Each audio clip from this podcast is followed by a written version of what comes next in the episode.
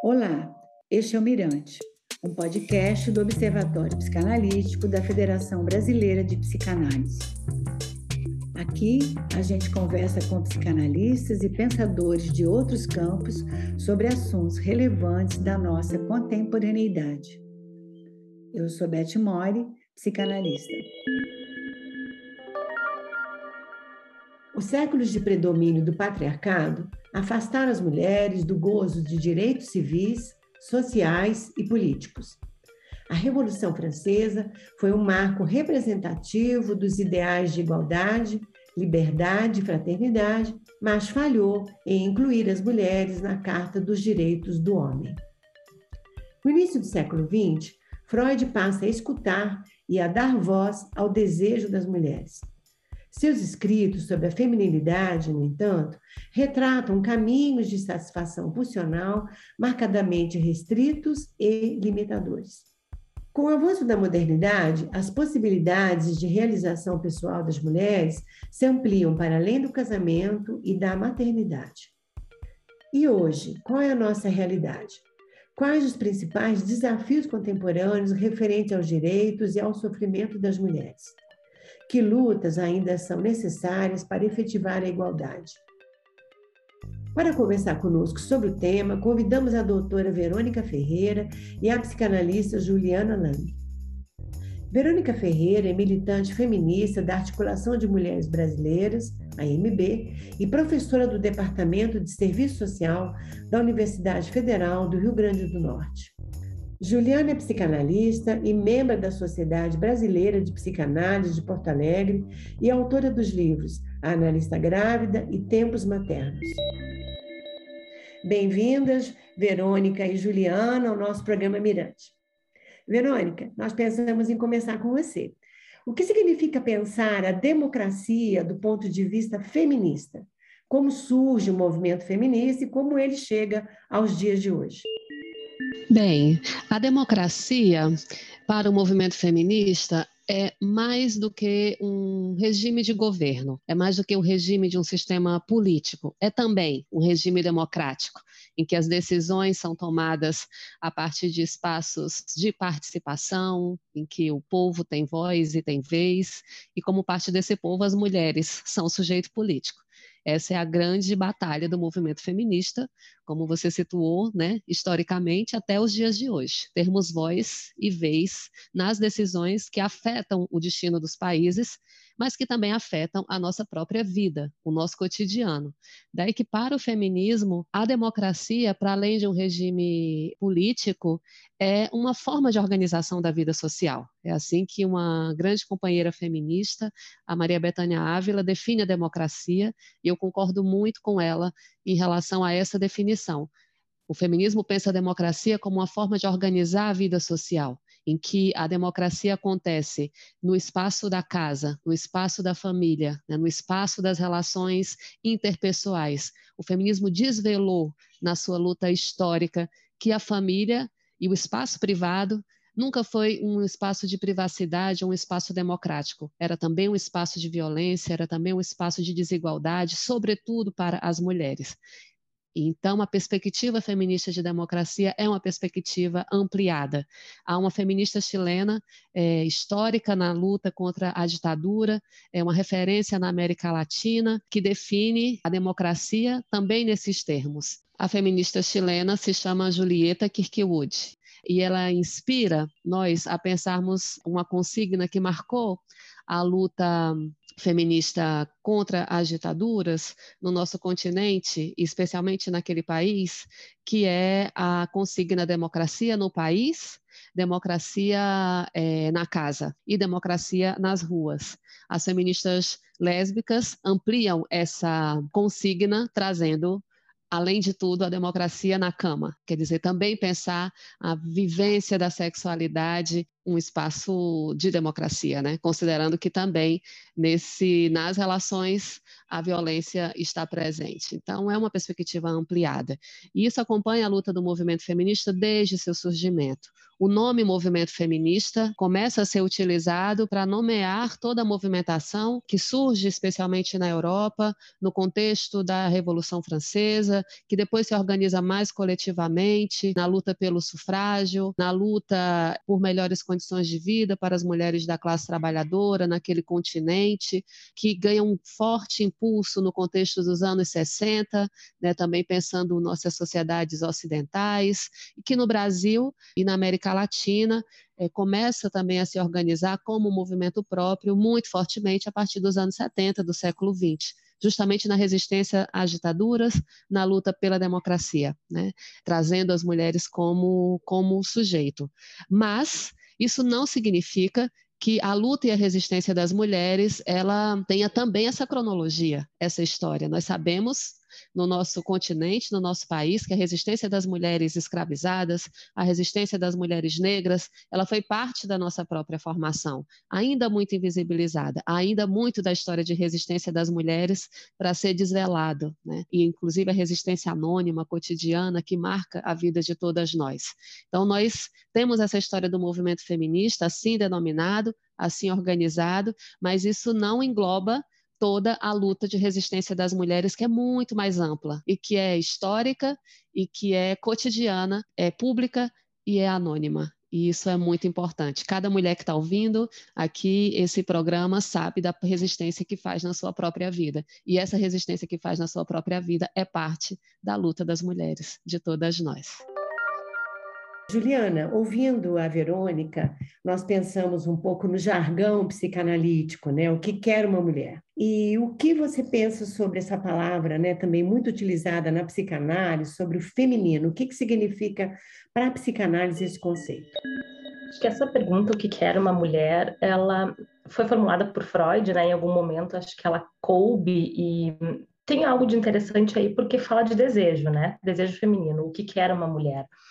Mas me interessa um pouco mais a ideia lacaniana quando ele traz que a mulher não existe, porque ele vai dizer assim que não tem como a gente pensar no que quer uma mulher, e sim que cada mulher tem a sua singularidade, então dentro disso não existiria como uniformizar e penso também que essa pergunta dá a ideia de uma eterna insatisfação feminina, e acho que isso tem um pouco a ver com os estudos com a histeria, né? essa ideia da mulher insatisfeita uh, e do continente negro, que em algum momento se coloca como algo assim de que a mulher seria um ser tão misterioso, né? que seria de difícil acesso, e na verdade a gente tem visto hoje que se assim foi por muito tempo, foi porque também os homens se limitaram a tentar acessar esse continente, né? Tiveram receios em tentar explorar, em poder adentrar isso, que talvez remeta um pouco à sua própria questão com a mãe, né? A mulher e mãe aí mas penso que o feminino ainda é um conceito bastante polêmico, né, e que a gente tem que entender que ele não se relaciona unicamente às mulheres, feminino e masculino são questões muito mais amplas do que isso e muito menos tem uma relação com o biológico, né, Essa, esse descolamento é bastante importante, assim. Em psicanálise, a gente pensa muitas vezes nesses pares de opostos, então, o feminino como algo mais ligado à contenção, a algo de albergar coisas, e o masculino mais ligado à atividade. Porém, quando se fala em feminino e passividade, isso fica um pouco incômodo na nossa vida, assim, né? Como se passividade tivesse algo de pasmaceira, de ficar esperando.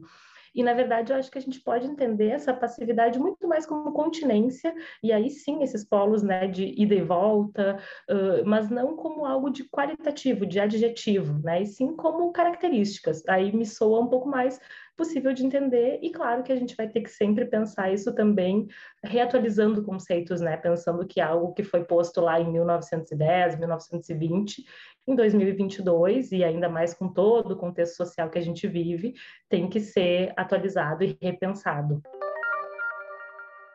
Mas nós pensamos, Verônica, que seria interessante a gente também esclarecer um pouco esses conceitos de misoginia, machismo, que se fala muito, né? E como é que é ser feminista nos dias de hoje.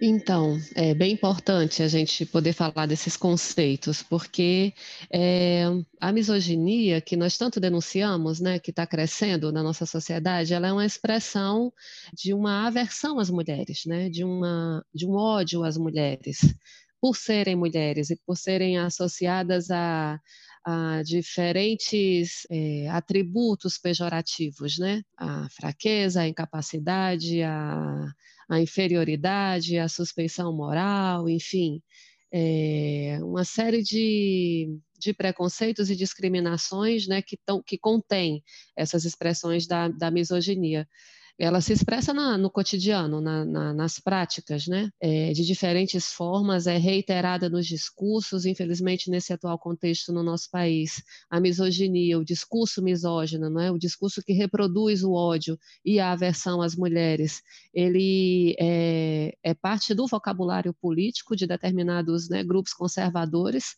isso faz crescer uma ambiência, uma sociabilidade mais propícia, né, lamentavelmente, as discriminações de gênero, a, violência contra as mulheres e a prática do machismo. Né? Eu diria que o machismo que é essa expressão do patriarcado também nas práticas sociais. É como todo, toda a carga do patriarcado, do poder dos homens, ganha forma na relação entre pessoas. Então, é a discriminação, é o preconceito, é a violência, é a cantada. O machismo é, é essa expressão né, do poder dos homens nas práticas, nas práticas sociais. Infelizmente, é, uma das expressões do machismo hoje é o discurso misógino, né? É, reiterado no cotidiano e autorizado né, pelos setores que hoje inclusive, governam o nosso país. Então, a gente está vivendo um momento bastante dramático em relação ao crescimento da misoginia como expressão do machismo. E ser feminista hoje, portanto, é, antes de qualquer coisa, é uma necessidade. Nós precisamos de feminismo, nós precisamos é, de atitude de autonomia, né, por parte de nós mulheres. É, ser feminista é defender fundamentalmente nossa autonomia, nossa existência como sujeitos políticos, como sujeitos éticos, né? como soberanas de nossa existência. Ser feminista é enfrentar a misoginia, ser feminista é enfrentar o machismo é, no cotidiano, seja nas nossas práticas individuais, na nossa família, no nosso, no nosso dia a dia, ou de forma organizada participando do movimento. Né? É a forma, por exemplo, que, que, que eu escolhi também para ser feminista, né? junto com outras companheiras, fazer movimento, organizar politicamente é, as mulheres para lutar por mudanças mais estruturais, porque mudanças mais estruturais na organização da política, na organização do trabalho, ter leis para coibir a violência contra as mulheres, isso é resultado de luta organizada. É, e ser feminista também é uma forma de olhar o mundo que nos traz é, força e alegria, né? Porque significa olhar para nós mesmas de um outro modo, olhar para nós mesmas como, como sujeitos, né? Com, com vontade de, com potência, com autonomia, com desejo, né? É olhar de uma forma completamente diferente daquela que o patriarcado impõe, né? Sobre, sobre nós, que nos fragiliza, que nos retira tantas possibilidades de viver. Então, eu diria que ser feminista também é uma fonte de alegria. E por isso eu convido muitas que estão ouvindo esse podcast a conhecerem mais o feminismo e a e aceitarem esse chamado também, porque é resistência, é doloroso, né? A consciência de algumas situações é dolorosa, mas é também bem bom, principalmente quando a gente está junto com outras fazendo feminismo. Agora, Verônica, a gente percebe ao mesmo tempo né, de que muitas mulheres, ao fazerem uso dessas conquistas do movimento feminista, ainda têm uma repulsa às feministas, né? Beth, eu até complementaria algo assim, ouvindo a fala da Verônica, que a própria relação entre psicanálise e feminismo é uma relação bastante tensa, né? E que uh, me parece que muito mais, inclusive, da parte da gente, psicanalistas, do que das feministas, porque as feministas estudam psicanálise mesmo que para criticar, né? E a psicanálise se mantém, parece, numa posição de distância e até de uma certa soberba, muitas vezes, como se não precisasse do feminismo. É bem verdade isso que você, que você diz, Juliana, é muito bom, né?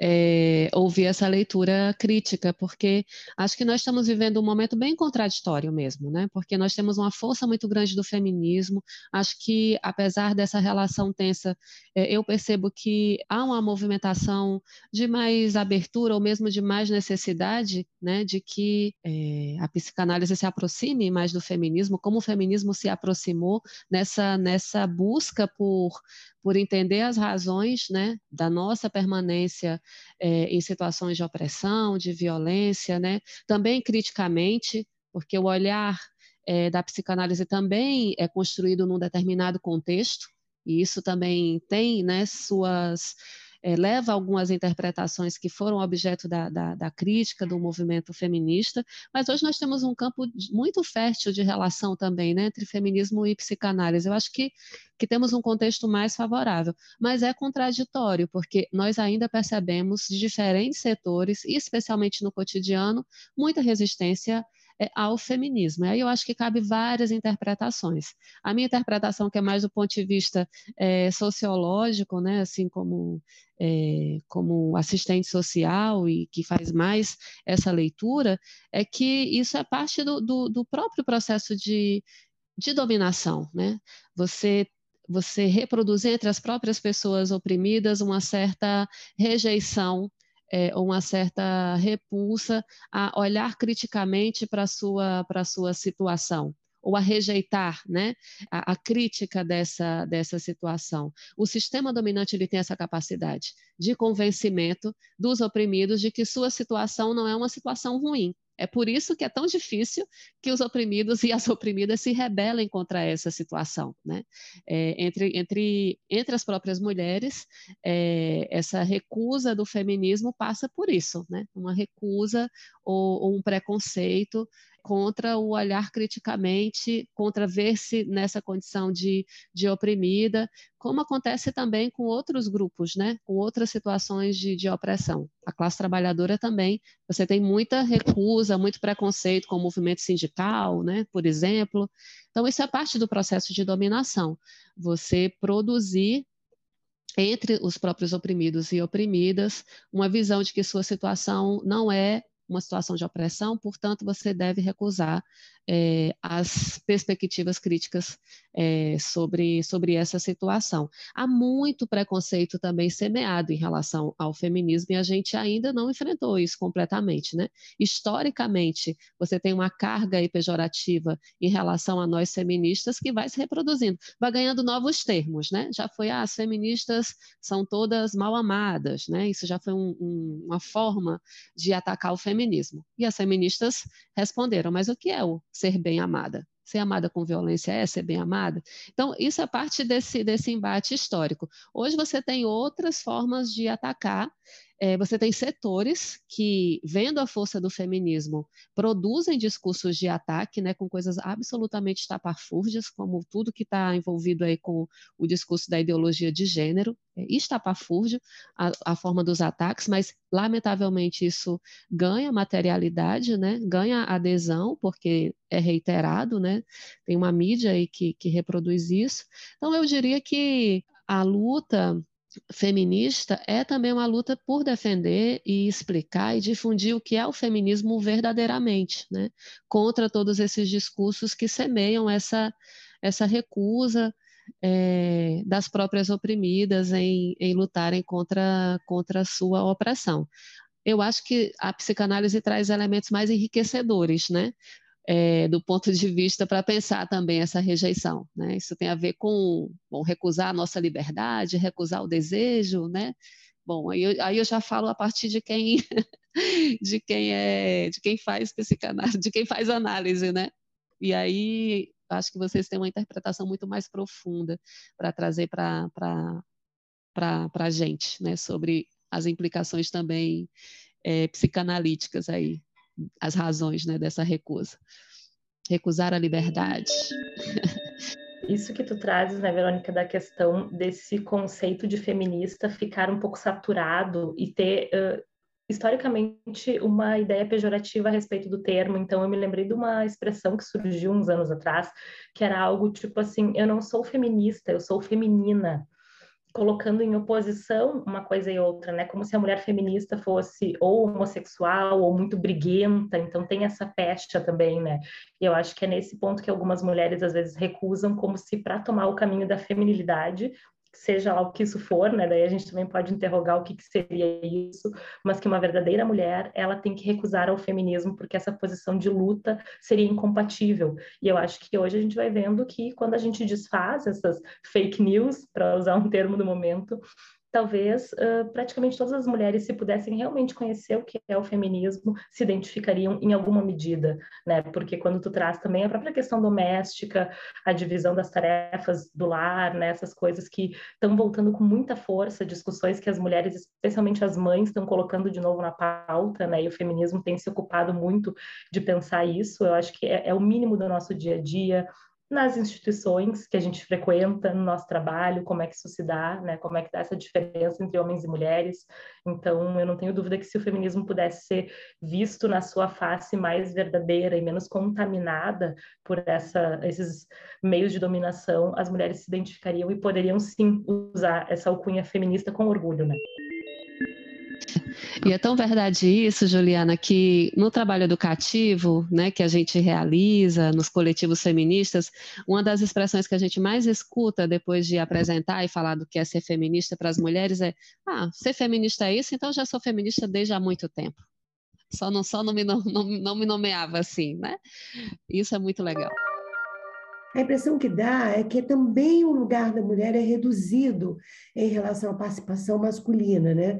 Então, assim, sempre onde a mulher pode estar presente, tudo é menos, né? Se ganha menos, a quantidade de mulheres que nos representam também é menor, Sim, isso é uma das é, mais fortes expressões, né, de que nós vivemos ainda numa sociedade patriarcal, Beth.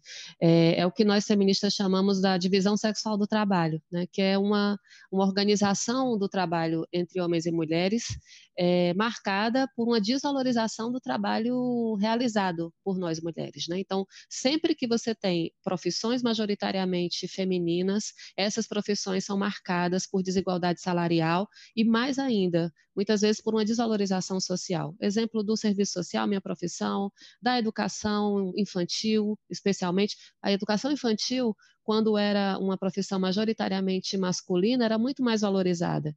Né? Inclusive, os homens eram chamados de mestres. Depois que foi ocupado pelas mulheres, as mulheres viraram tias. Né? É como se isso fosse um atributo natural, portanto, não profissional, portanto, não passível de ser bem remunerado e valorizado socialmente.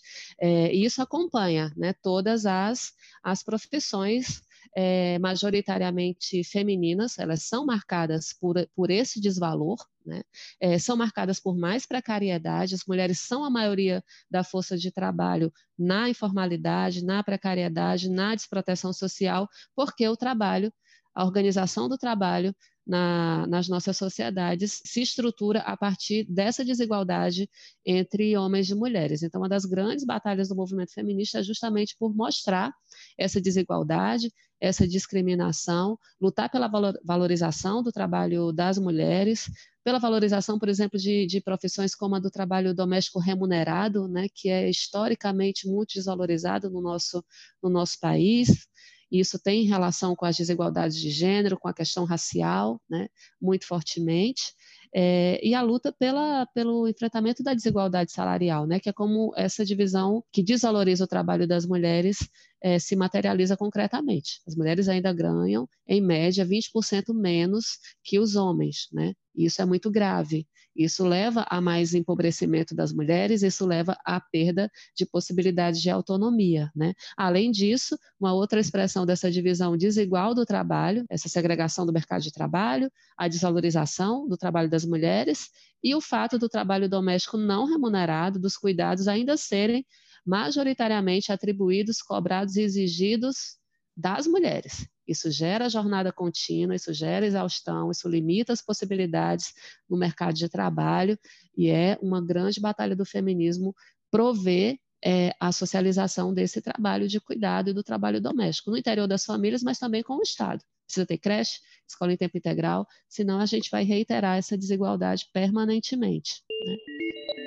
É importante você trazer essa relação do feminismo com o Estado, um dos campos né, de, de, enfrentamento do movimento feminista é, centralmente é com o Estado, especialmente em contextos como os nossos, né, em que direitos e políticas públicas são absolutamente necessários para enfrentar as situações de desigualdade e em que historicamente o Estado ele se omitiu né, de enfrentar as expressões da desigualdade de gênero. Pelo contrário, a política pública, a legislação, ela era uma reprodução do direito masculino, né, do poder masculino, é muito recente que, a partir da batalha feita pelo movimento feminista frente ao Estado, a gente tenha, por exemplo, legislações que reconheçam e enfrentem a violência contra as mulheres, como é o caso da Lei Maria da Penha, foi, foi é, instituída apenas em 2006, né? veja só como é recente. Né?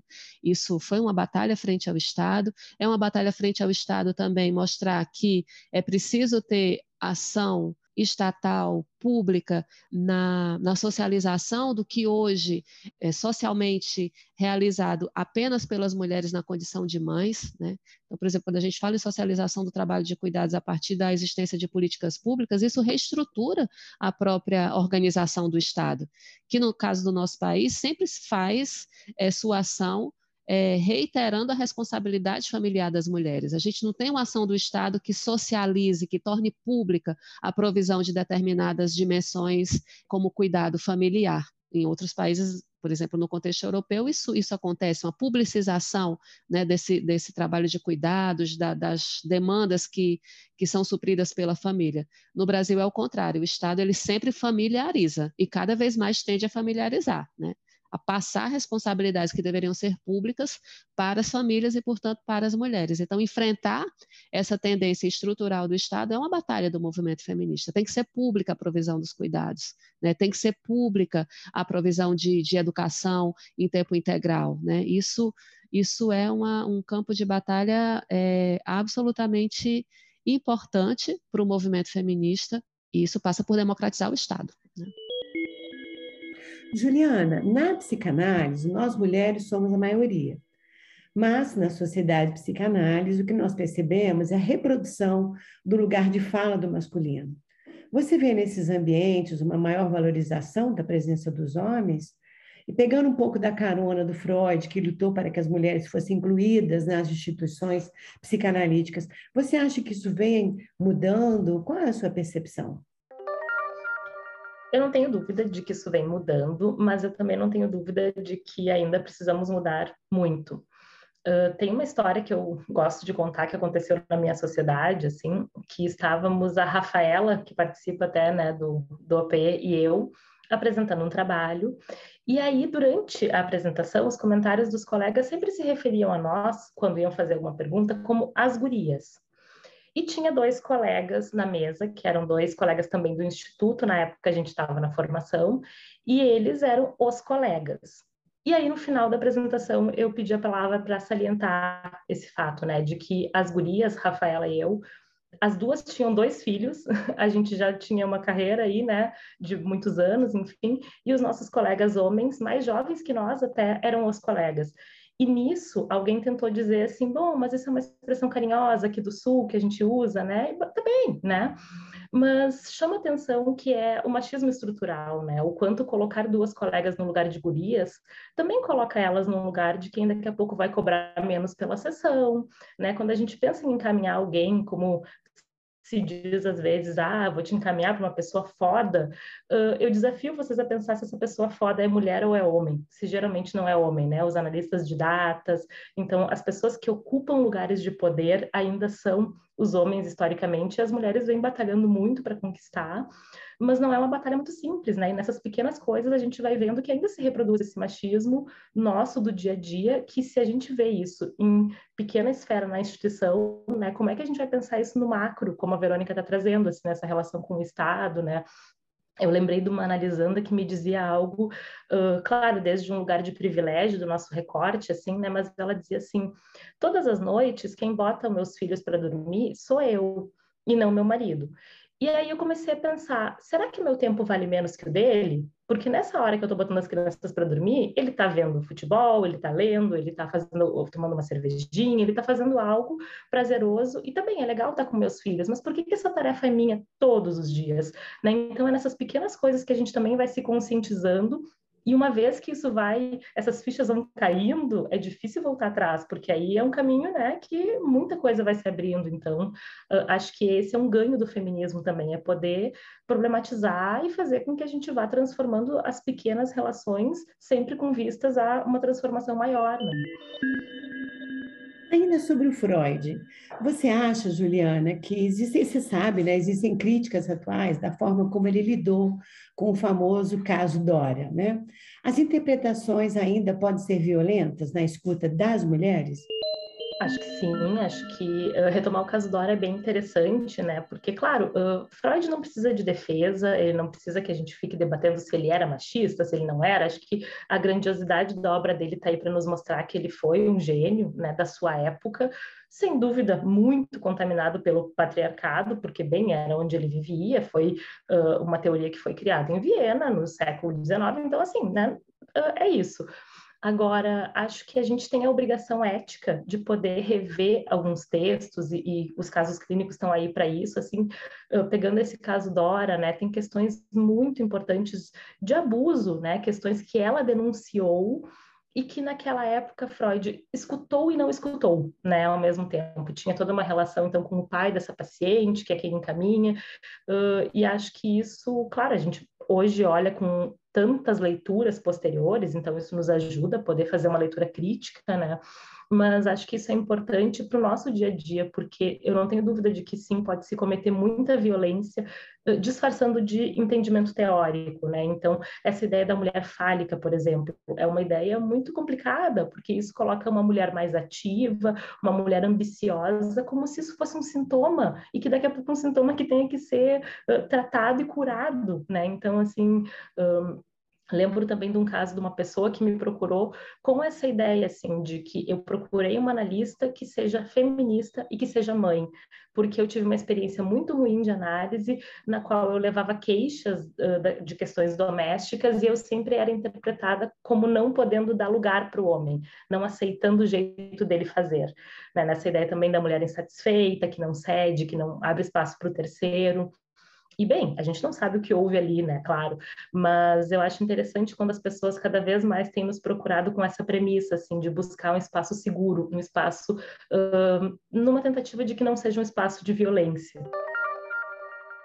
É, Verônica, a, a, a, Juliana falou em abuso, né? E nós pensamos por que as vítimas de estupro, de violência doméstica, de assédio sexual no trabalho, entre tantos outros crimes, acabam sendo responsabilizadas as próprias mulheres pela sociedade, né? Como se ela fosse a culpada, né?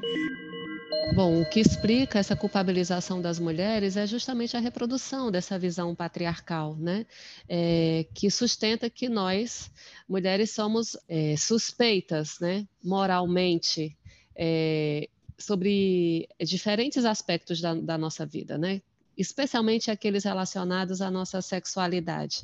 É, nossa sexualidade é sempre colocada em suspeição. Né? O reconhecimento das mulheres como sujeitos é, com capacidade de tomar decisões éticas sobre essa dimensão da sua vida, ele foi historicamente vetado pelo patriarcado. Né?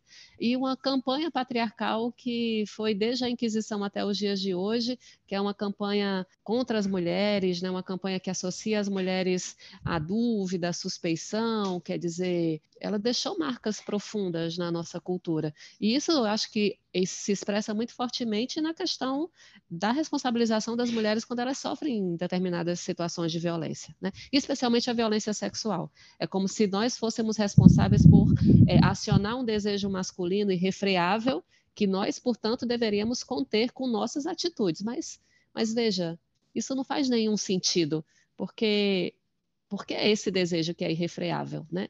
Se o nosso, por exemplo, não é, não é construído dessa maneira, né? não se sustenta esse, esse, argumento. No entanto, ele tem muita força, porque a responsabilização das mulheres é carregada dessa, dessa cultura patriarcal, né? que que o tempo todo coloca sobre nós a responsabilidade sobre, inclusive, situações dramáticas que nos afetam, né? Então, se nós sofremos violência sexual, a responsabilidade foi nossa. Se nós sofremos violência doméstica, nós fizemos alguma coisa de errado que nos fez merecer aquela situação, né? Se a gente, é, até quando a gente engravida, né, e vai ter os filhos, sofre violência obstétrica, sendo punidas por algo que não deveríamos fazer, né? Então, isso é o patriarcado, é a cultura patriarcal na sua mais pura e cruel expressão. Né? E o feminicídio, que é a, a, a forma mais grave de violência contra nós mulheres, né? É, ainda com altos índices né, na, nossa, na nossa sociedade, aqui no Brasil. Há, inclusive, tendências que mostram o crescimento, de alguma maneira, do feminicídio nesse atual contexto de tanta reação patriarcal, né? As conquistas das mulheres, a gente está enfrentando uma reação muito, muito forte, uma autorização da violência contra as mulheres, que se expressa no feminicídio. Feminicídio que é, é a morte violenta de mulheres pelo fato de serem mulheres, motivados por essas, por essas questões de ciúme, de posse, de controle, de não aceitação da autonomia das mulheres, na maioria dos casos. Os feminicídios são o desfecho trágico de ciclos de violência que muitas vezes se arrastam por, por longos períodos, né? E é uma das situações que é, eu diria mais, mais nesse momento exigem que a gente esteja fortemente organizadas, né, denunciando e lutando é, tanto frente ao Estado, por políticas públicas que possam acolher as mulheres e romper o ciclo da violência, mas também é, frente à sociedade, né, nas nossas redes de sociabilidade, porque é aí que muitas vezes a gente perde a batalha, né? Quando próximo de nós, a gente tem mulheres em situações, em ciclos de violência, não conseguem sair daquela situação. A gente tem pesquisas que mostram que a mulher só vai na delegacia se alguém for um ponto de, de apoio, ela nunca vai sozinha. Então, construir redes de apoio e proteção por nós é também um campo importantíssimo né, de batalha é, feminista e de batalha de todas nós por nossas vidas, né, pelas vidas das que estão próximas de nós. Infelizmente, nenhuma de nós está livre ainda hoje, né, de cair nas armadilhas aí desse, desse afeto construído com tantas teias, né, tantas teias de dominação. Quando se cai nessas, nessas teias, é só com muita ajuda que a gente pode que a gente pode retirar, né, umas às outras. Então, construir redes é fundamental também. A pandemia mostrou também esses altos índices de violência doméstica, como aumentou, né? Algo que daí a gente pode pensar justamente assim, quando a coisa volta muito para dentro, quando fica com pouca interferência de fora, e bom, a gente se obrigou a ficar isolado, né? Por questões sanitárias, enfim, todos sabemos, mas o quanto isso potencializou esses afetos que aí não tinham outra saída, então, violência contra as mulheres e contra as crianças também, né? Aconteceu muitos relatos, assim, de famílias em que isso isso ficou muito mais forte, o quão importante é esse externo também para abrir brechas, né, para poder fazer soltar um pouco disso que muitas vezes se intensifica até um desfecho trágico. É, e para encaminhar nosso programa, o final dele, né, eu, nós pensamos, Juliana, em que medida, né, é, nesse momento, né, nesse processo eleitoral que nós estamos vivendo, né, e o voto das mulheres que está em disputa, toda hora a gente lê sobre esse assunto. Como psicanalista, você enxerga a sexualidade feminina e a moral atravessando todo esse processo? Não tem como não pensar sobre isso, né, à medida em que, bom, tem um discurso muito forte aí também de regulação do corpo das mulheres, né, pensaria assim, uma pauta que me é uma pauta muito cara, que é a questão do aborto, é uma questão que se torna impossível de ser discutida no Brasil pelos próximos tantos anos, né, parece que retrocedemos, me lembro que lá em 2014 foi uma época em que essa discussão esteve muito em pauta e que a Dilma, na época, não foi adiante, sabendo que se fosse não se elegeria, e parece que agora a gente está mais longe ainda de falar disso, né? Só para citar um dos tantos assuntos, porque, bem, aborto se relaciona à saúde da mulher, não teria nada a ver com religião a princípio, né? Se o Estado é laico. E não conseguimos falar disso, né? Não conseguimos falar de tantas coisas. A pobreza menstrual é uma coisa tão triste, né? As mulheres não terem acesso a absorvente. Então, eu acho que realmente, assim, uh, existe um movimento muito bonito que é um movimento realmente de tanto o leia mulheres, né? Vamos ler mulheres, consumir literatura feita por mulheres, consumir arte feita por mulheres e votar em mulheres Porém, isso também traz em si, acho que a Verônica até pode falar bem melhor do que eu, mas tem um paradoxo aí também, porque não é votar em qualquer mulher por ela ser mulher, né? Votar em mulheres comprometidas com pautas feministas e democráticas. Então, existem muitos paradoxos aí, mas eu penso que a sexualidade feminina segue sendo um tabu, né? Essa mulher que deseja, essa mulher que, que rompe com esses padrões, então, uh, do que até então era mais aceito, de uma mulher uh, que é para casar, né? E poder hoje, inclusive as mulheres que não querem ter filhos, as mulheres que querem viver essa sexualidade, a sua vida, né? Querem viajar, querem construir uma carreira, o quanto isso ainda incomoda e é fruto de julgamento, né? Então, uh, temos muito chão pela frente, temos que realmente batalhar muito ainda para poder essas vozes serem ouvidas e a gente ter alguma representatividade, né? Porque sabemos que estamos ainda bem longe disso. Bom, só gostaria de reforçar algo que a Juliana disse que é muito importante, né? Sobre o voto em mulheres. Isso é uma situação bastante paradoxal, porque lutar por ser é, sujeito da política é uma luta feminista. Então, ter mulheres na política é muito importante, né? Isso é resultado de uma luta. O que não significa que todas as mulheres que estão na política são comprometidas com as pautas feministas e com a transformação da situação das mulheres.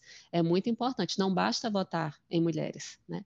A gente tem que votar em mulheres comprometidas com a, com a nossa situação, com nossa causa, com nossa autonomia, com nossa liberdade. É preciso ter muita atenção a isso nessas eleições, porque nós estamos vendo como os partidos é, de direita, conservadores, patriarcais, dominados pelos homens, né, estão utilizando as mulheres é, com esse discurso do vote em mulher para, na verdade, reproduzir a nossa opressão, a nossa condição subordinada. Então, muita atenção com esse discurso, porque tem uma apropriação aí indevida e que, na verdade, tem como interesse é, manter as coisas exatamente como estão, manter a nós sem autonomia e não tratar de maneira responsável, ética e necessária questões absolutamente fundamentais como a do aborto que a Juliana trouxe. A gente está vivendo um retrocesso em relação a essa pauta, né? Sendo utilizada aí como, como moeda eleitoral, né? De maneira absolutamente responsável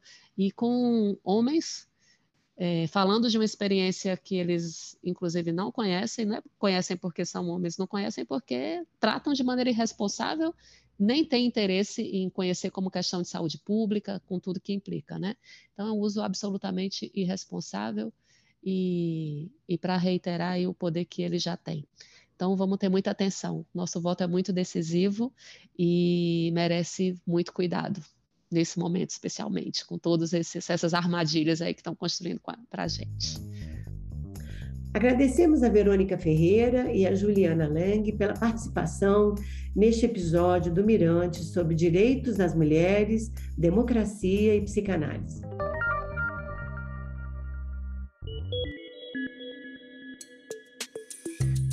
Este programa foi elaborado pela Curadoria do Observatório Psicanalítico, pertencente à Federação Brasileira de Psicanálise.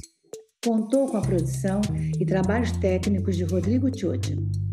O roteiro é da equipe de curadoria do Observatório Psicanalítico, formada por Ana Valesca Maia, Daniela Bojanovski, Rafaela Degani, Renata Zambonelli e eu, Beth Mori.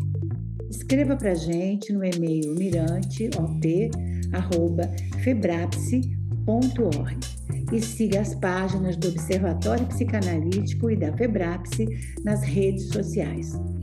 Até a próxima sessão.